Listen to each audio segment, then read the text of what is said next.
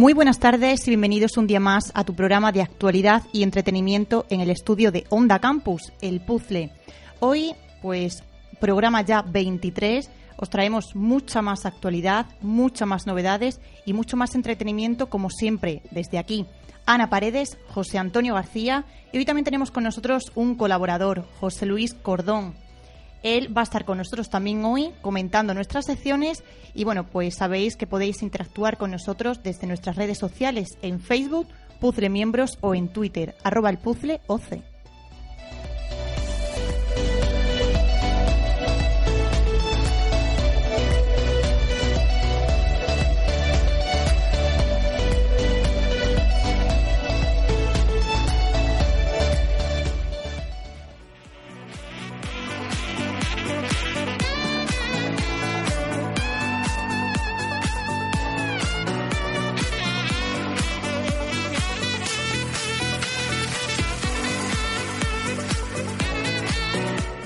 ¿Qué tal? Muy buenas tardes. Pues continuamos con, las elecciones. Se acercan las próximas, el 26 de mayo.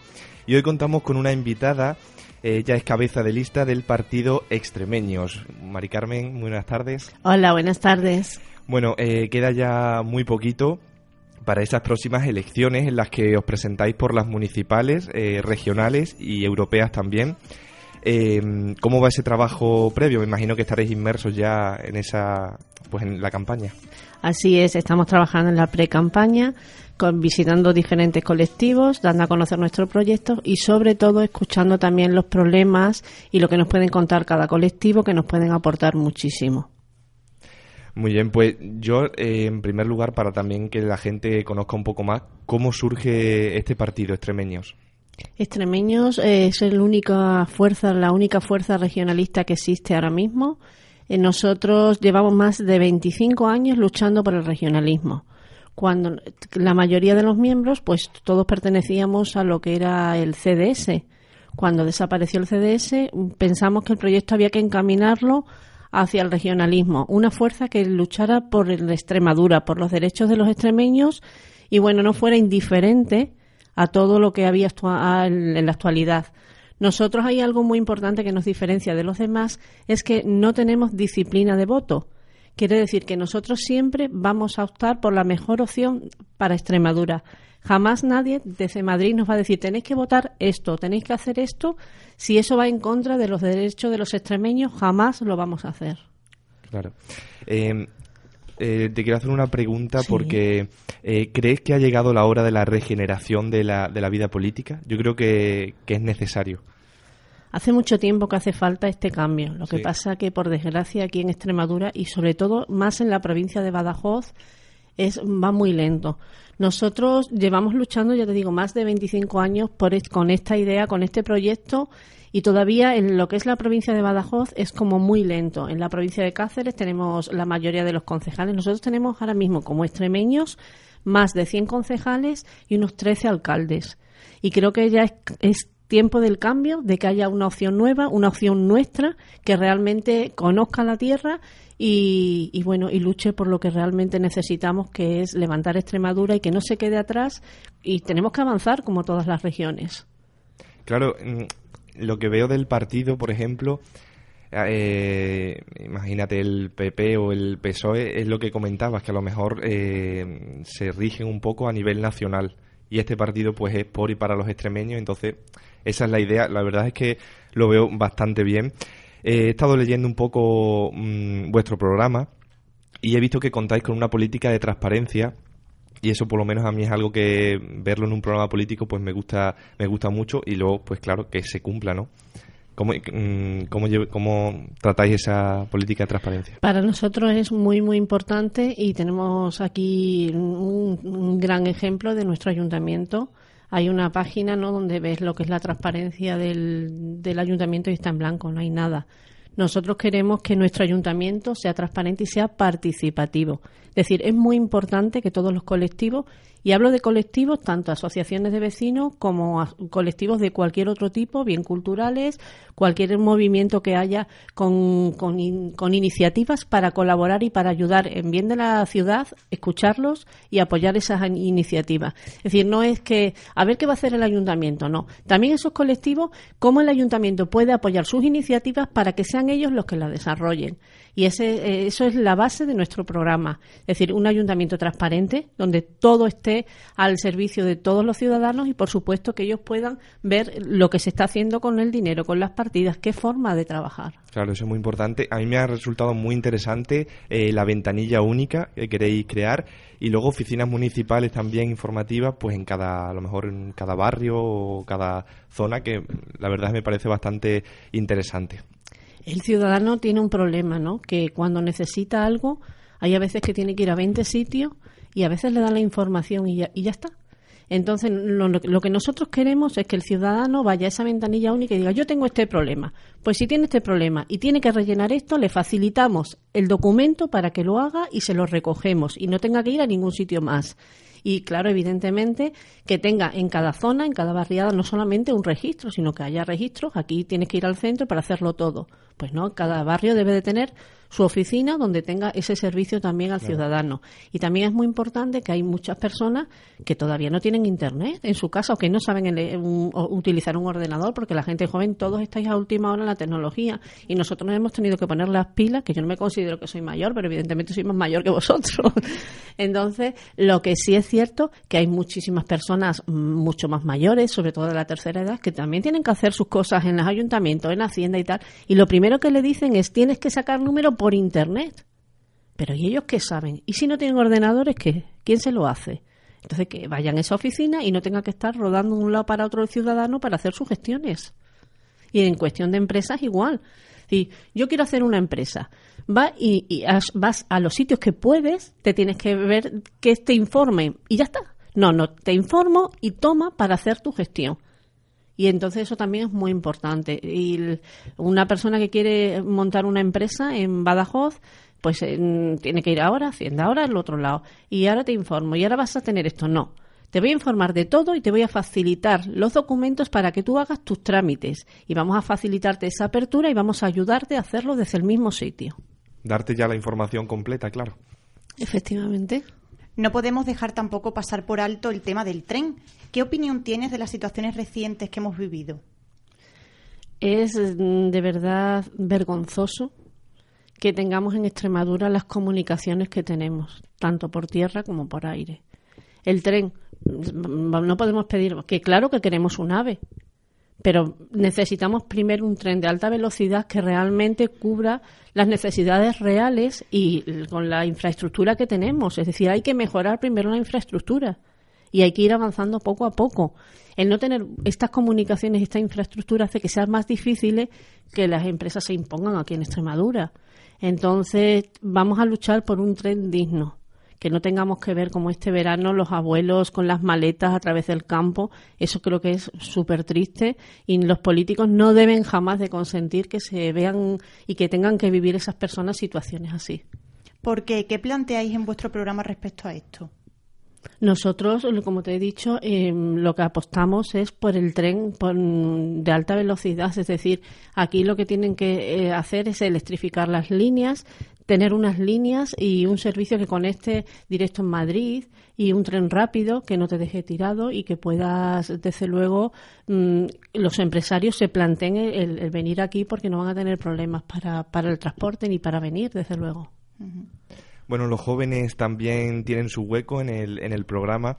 Y mm, te quiero preguntar, ¿qué le dirías a un joven pacense, por ejemplo, que esté indeciso aún para, para el 26 de mayo? Que se informe, primero, que se plantee las opciones que haya, todas, y las vea. Es decir, no simplemente a lo que se lleva hoy o a los movimientos estos de, yo les llamo partidos de laboratorio. Son ideas que salen por movimientos en un momento dado y nos da igual lo que digan. Ahora toca esto, pues venga, vamos a votar esto. No, vamos a ver qué es lo que nos plantea cada político y que sean también las propuestas reales, cosas que realmente podamos, podamos llevarlas a cabo y que sean coherentes lo que, lo que se dice. Y que, por supuesto, piense dónde está, la situación que hay en aquí en Extremadura y qué es lo que más puede beneficiar a él, a sus compañeros, a los ciudadanos y sobre todo a su región. ¿Qué, qué, qué punto de vuestro programa le destacaríais, por ejemplo? Nosotros a los jóvenes pedimos eh, evidentemente hay algunas instalaciones que tenéis para los jóvenes, ¿no? Como tenéis un centro joven. Entonces, yo creo que a veces se queda pequeño ese centro joven, que hay colas, necesitáis esos centros jóvenes y luego las instalaciones deportivas que hay, hay que revisarlas. Es decir, tenemos, pero si no están acondicionadas es como si no tuviéramos. Entonces, revisar todas esas instalaciones, esos centros. También hay muchos edificios municipales que están cerrados y hay muchos colectivos de jóvenes que no tienen donde desarrollar sus actividades, reunirse. Entonces, eh, ubicarlos, apoyar, como os dije desde el principio, las iniciativas que ellos tienen y también apostamos por hacer viviendas sociales para gente joven, que bueno, que sean asequibles, que se puedan independizar, que, que ya tengan más o menos sus estudios y terminados y quieran empezar su vida, pues ayudarlos también en ese sentido. Y ahora, sinceramente, eh, ¿cómo ves Badajoz actualmente? Badajoz como ciudad. Veo una ciudad paralizada. Yo he vivido en otras ciudades, ¿no? Por necesidad me he marchado y he, y he tenido la suerte de poder volver. Y cuando vuelvo aquí es como si hubiera retrocedido en el tiempo. Porque yo veo que las demás ciudades avanzan rápidamente y en Badajoz es súper, súper lento. Es decir, Aquí nos movemos un tiempo, que es cuando están cerca las, elecciones, entonces arreglamos calles, empezamos obras, comenzamos cosas. Y una vez que ya acaban las elecciones y ya está ubicado cada uno en su sitio, se paraliza la ciudad. Hmm. Se paralizan los proyectos. Aquí hay muchos proyectos en Badajoz que llevan 10, mm, 12 años paralizados. Y entonces, eh, yo para mí, Badajoz es una ciudad con, con una proyección de futuro muy buena, pero parada.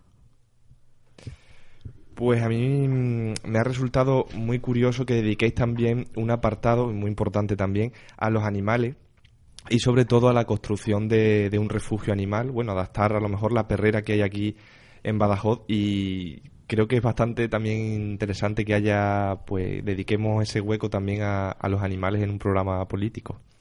Nosotros planteamos, y es algo que me gustaría que si nosotros no podemos gobernar, que lo hicieran, que lo hicieran el partido que sea, porque creo que es necesario. Esa perrera tiene que desaparecer y se tiene que convertir en un refugio de animales, donde el sacrificio sea cero lo que hay que hacer es apoyar esa iniciativa que tienen los colectivos que son protectoras de animales y nosotros en nuestro proyecto planteamos lo siguiente, transformar esa perrera en el refugio hacer un módulo especial para perros mayores, para perros adultos que los abandonan por la edad que tienen, los lanzan a las calles y se mueren en la calle. Es decir, eso es indigno. Esos animales tienen que terminar sus días de una forma, mm, con un estilo de vida buena, es decir, una calidad de vida saludable, con su comida y bueno, que puedan vivir ahí hasta, eh, mm, hasta sus últimos días.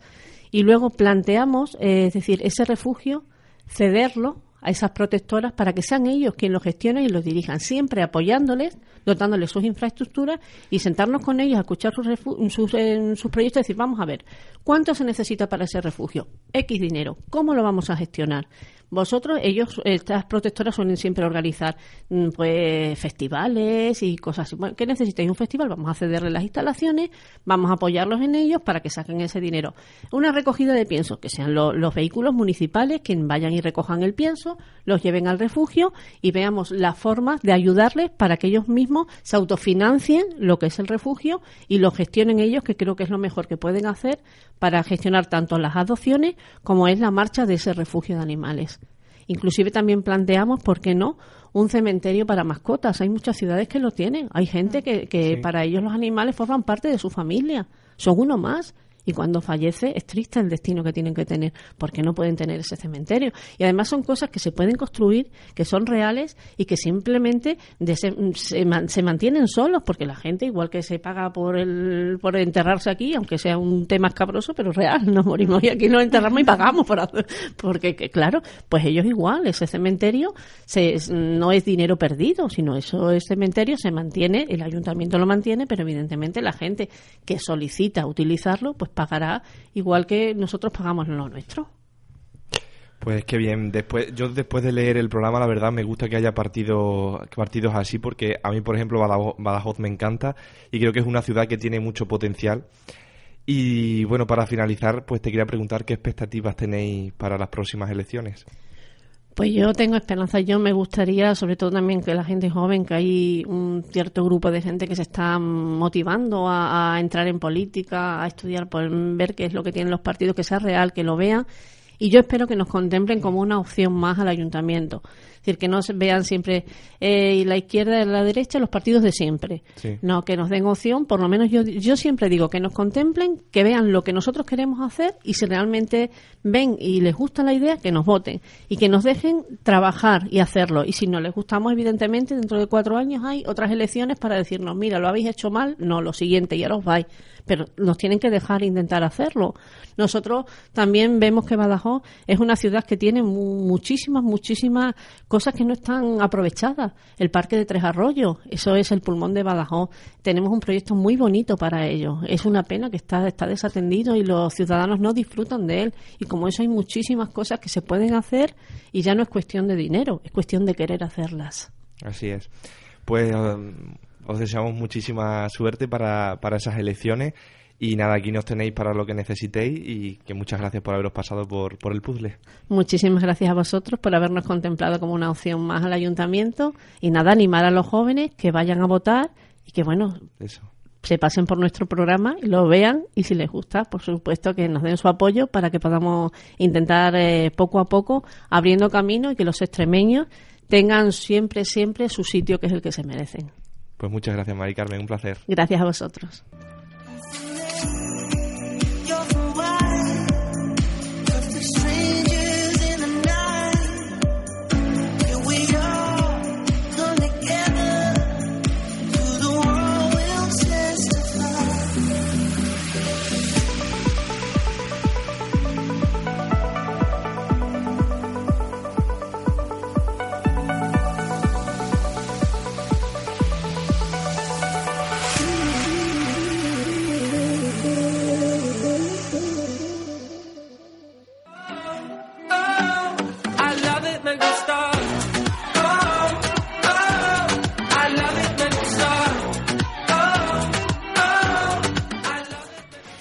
Buenas chicos, ya hace unas semanas hablamos de tendencias en bikini para chicas del verano 2019, así que los chicos estaron muy atentos hoy porque os toca a vosotros.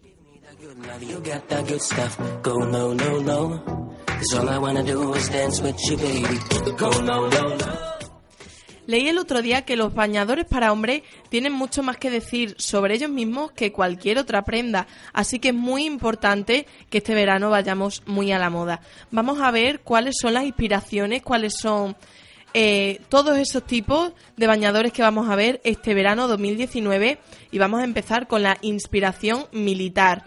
Todos aquellos a los que les guste este estilo estáis de suerte porque es una de las tendencias que más se lleva este año.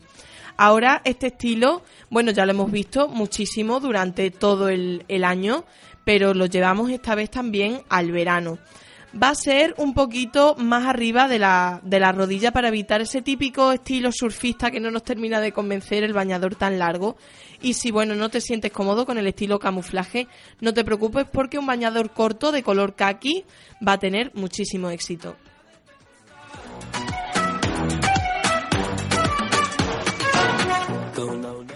Bañador estilo marinero. Esto lo compartimos también con el de las chicas. Ya dijimos, inspirado, bueno, en, un poco los barcos, ¿no? El, todo este estilo náutico que tanto nos gusta. Y bueno, todos sabemos que el estilo marinero, ya lo explicamos el otro día. Franjas de colores, eh, normalmente, bueno, azul marinas y blancas.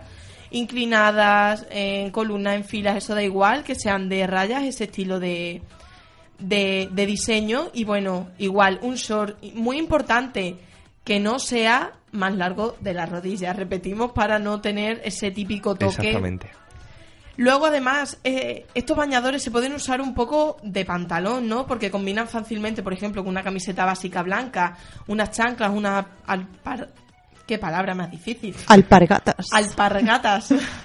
para crear un look, bueno, un poco relajado, eh, para darte un paseo por la playa, un poco anocheciendo ya, ¿no?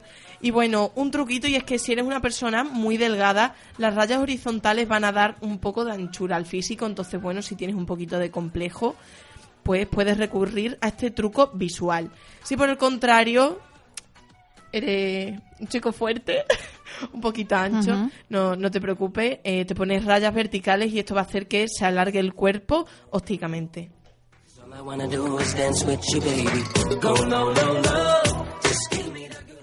Vamos con los estampados florales y es que este tipo de estampado de print ha dado el salto del estilo un poco más femenino a la ropa masculina y la verdad es que nos encanta. Eh, se debe optar por flores acordes a tu tipo de cuerpo y dirás, mm, esto, mm, ¿esto qué es? Si tengo... Si eres estrecha, o sea, si eres estrecho en este caso, flores pequeñas y si eres ancho, flores grandes. Exacto, parece una tontería, pero visualmente hace mucho un ¿Sí? estampado. Entonces, si eres bajito, eliges flores más pequeñas y si eres alto, pues te puedes dar un poco más la- el lujo de ponerte flores grandes. No sé, también sin, sin abusar, ¿no? No te vas a poner un pantalón que solo te quepan dos flores, ¿no? Pero bueno, eh, es una manera, pienso yo, bastante divertida de dar un poco de alegría al, Sí. al bañador, que no sea tan tan típico, no típico porque el marinero no es típico, pero es un poco más sobrio. ¿no? Que si le mete esas flores. Eh, ya no solo las típicas flores de estampados hawaianos, sino todo tipo de, de flor que encuentres. Flores más primaverales, ¿no? También puede quedar muy bien. Así que luego otra cosita es que si eres pálido, busca un bañador que tenga un fondo oscuro para evitar que se te vea mucho más blanco, que puede parecer una tontería, pero Hombre, es que si te pones un bañador encima blanco, exactamente vas ya que parece Tú me dirás, ¿no? que no se te ve. Y luego al niño de revés- comunión. Al revés, si eres una persona más morena, pues un bañador con un toque, un amarillo claro, algo así, que resalte un poco ese color moreno y, y bonito, el que lo pueda lucir, por supuesto.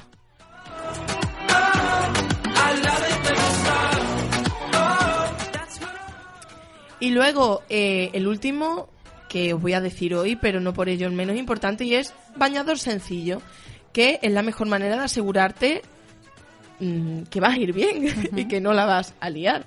Entonces, no sé, imagínate que todos los truquitos anteriores, eres bajo y eres delgado y te pone raya mm, hacia abajo y colores que, ¿sabes? Entonces, bueno, un bañador sencillo de un solo color, pues ahí sabes que no vas a tener problema. Eh, solo tienes que asegurarte de que escoges, como hemos dicho antes, un tono que se adapte más o menos a ti. Yo si soy muy blanca no me voy a poner un bañador blanco porque por favor a dónde voy, ¿no? Pero pero bueno, así que chicos, a tomar el sol, poner poneros morenos y, y nada, a ver los catálogos de bañadores que tenemos el verano ya encima.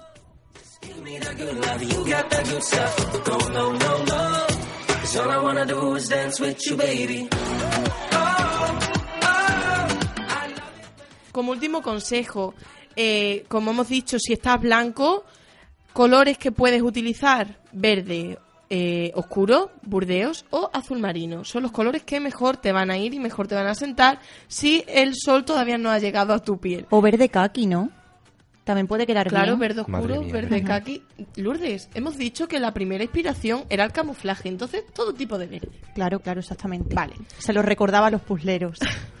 Por el contrario, si tu piel es más oscura, busca tonos un poco más alegres. Así que tonalidades de azul claro, azul fuerte, un verde lima que puede quedar muy bien, o como hemos dicho, ese amarillo clarito te vendrán genial. Así que bueno, ya con estos colores, eh, un poco de ayuda para quien no sepa muy bien qué cosas elegir, cerramos la sección de hoy. Muchas gracias y hasta la semana que viene.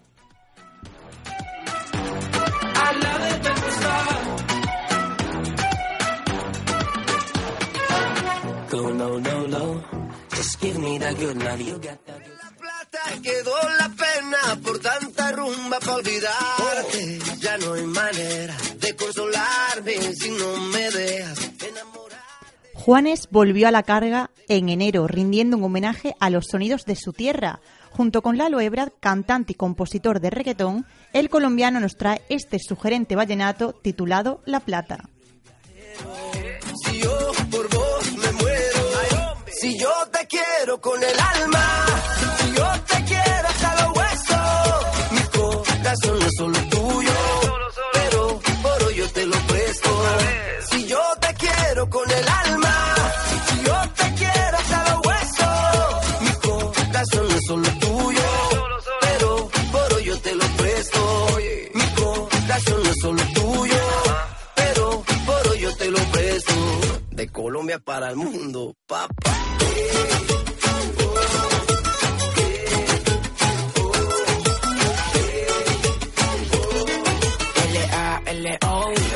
Saco un rato Raro, caro y no barato. Por ti rescato un gato Vomito flow en un plato. Tú tienes algo Kardashian Y yo tengo algo de mulato. Y tengo de superhéroe Lo que guane de vallenato. Ahí, nada más Que quieren las mujeres. Ahí, nada más Un movimiento plebe. Ahí, nada más Y tomen pa' que lleve. Tengo de superhéroe Lo que guane de vallenato. Ahí, nada más Que quieren las mujeres. Ahí, nada más Un movimiento plebe. Ahí, y tomen pa' que llegue. Si yo te quiero con el alma.